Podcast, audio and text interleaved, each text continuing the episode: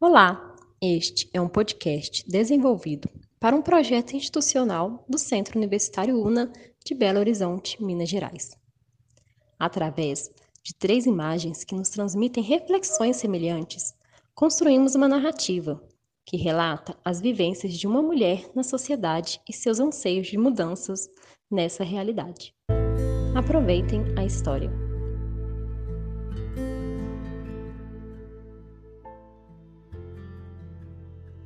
Uma habitual segunda-feira, a mulher sai da sua casa e anda pelas ruas de Paris em direção à maison de alfaiataria em que trabalha. Sua função ali é de meramente assistente dos alfaiates, mas seus conhecimentos vão muito além disso. E nesse fatídico dia não seria diferente. Ao ver os homens entrando e experimentando os smokes, ela percebe como essa imagem do ser masculino transmite autoridade. Deslumbrada por esse desejo de poder, a mulher se pega admirando o terno do último cliente. Ela toca o tecido e sente uma sensação mágica de poder.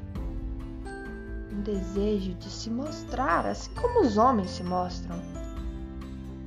Em meio a esses devaneios e desejos, a mulher é surpreendida por seu chefe, que a menospreza no meio de todos os clientes.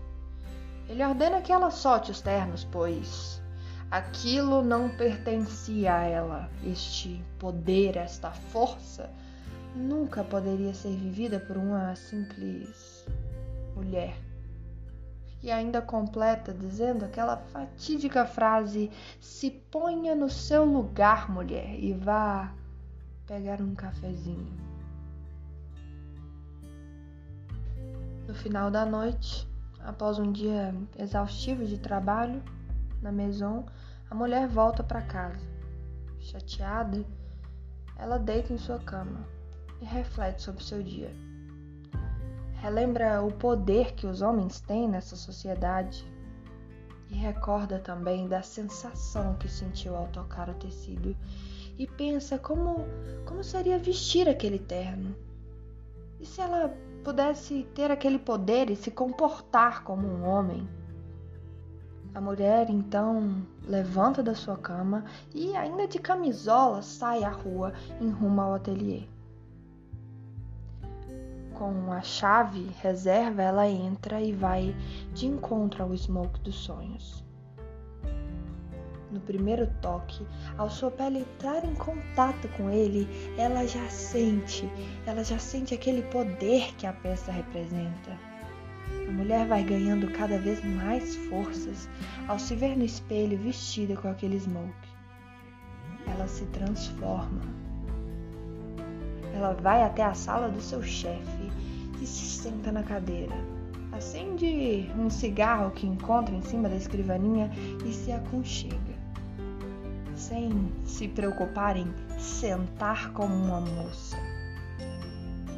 Naquele momento, ela fecha os olhos, dá um bom trago no cigarro, se admira no espelho e encara. E encanta-se com o poder daquela imagem refletida. A mulher não se vê como um homem e nem deseja se assemelhar a tal. Ela deseja a sua liberdade, a liberdade de poder se comportar da forma que quiser, de se vestir e, antes de tudo, se portar livremente.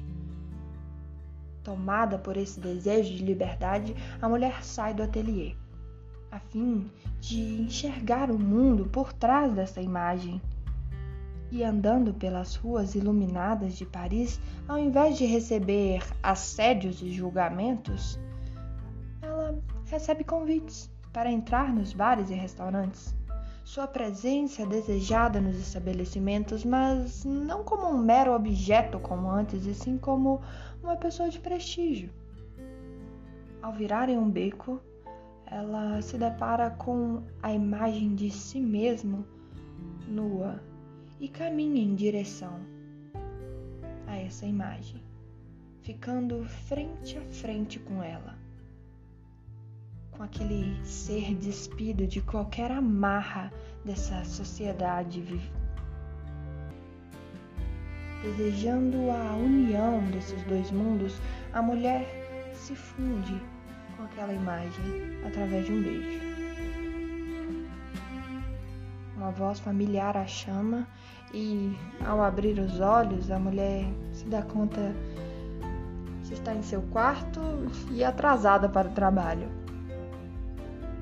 Desolada, ela respira fundo e se levanta, se questionando sobre quando esse sonho da liberdade tornaria real. Esse foi apenas um sonho que a mulher traz em seus pensamentos, mas sonho este que ela espera ansiosa para que se torne realidade, e o desejo de que todas as mulheres do mundo conquistem a sua liberdade de vestir o que quiser e ser o que quiser. E você, também tem um sonho que deseja que se torne realidade na sociedade?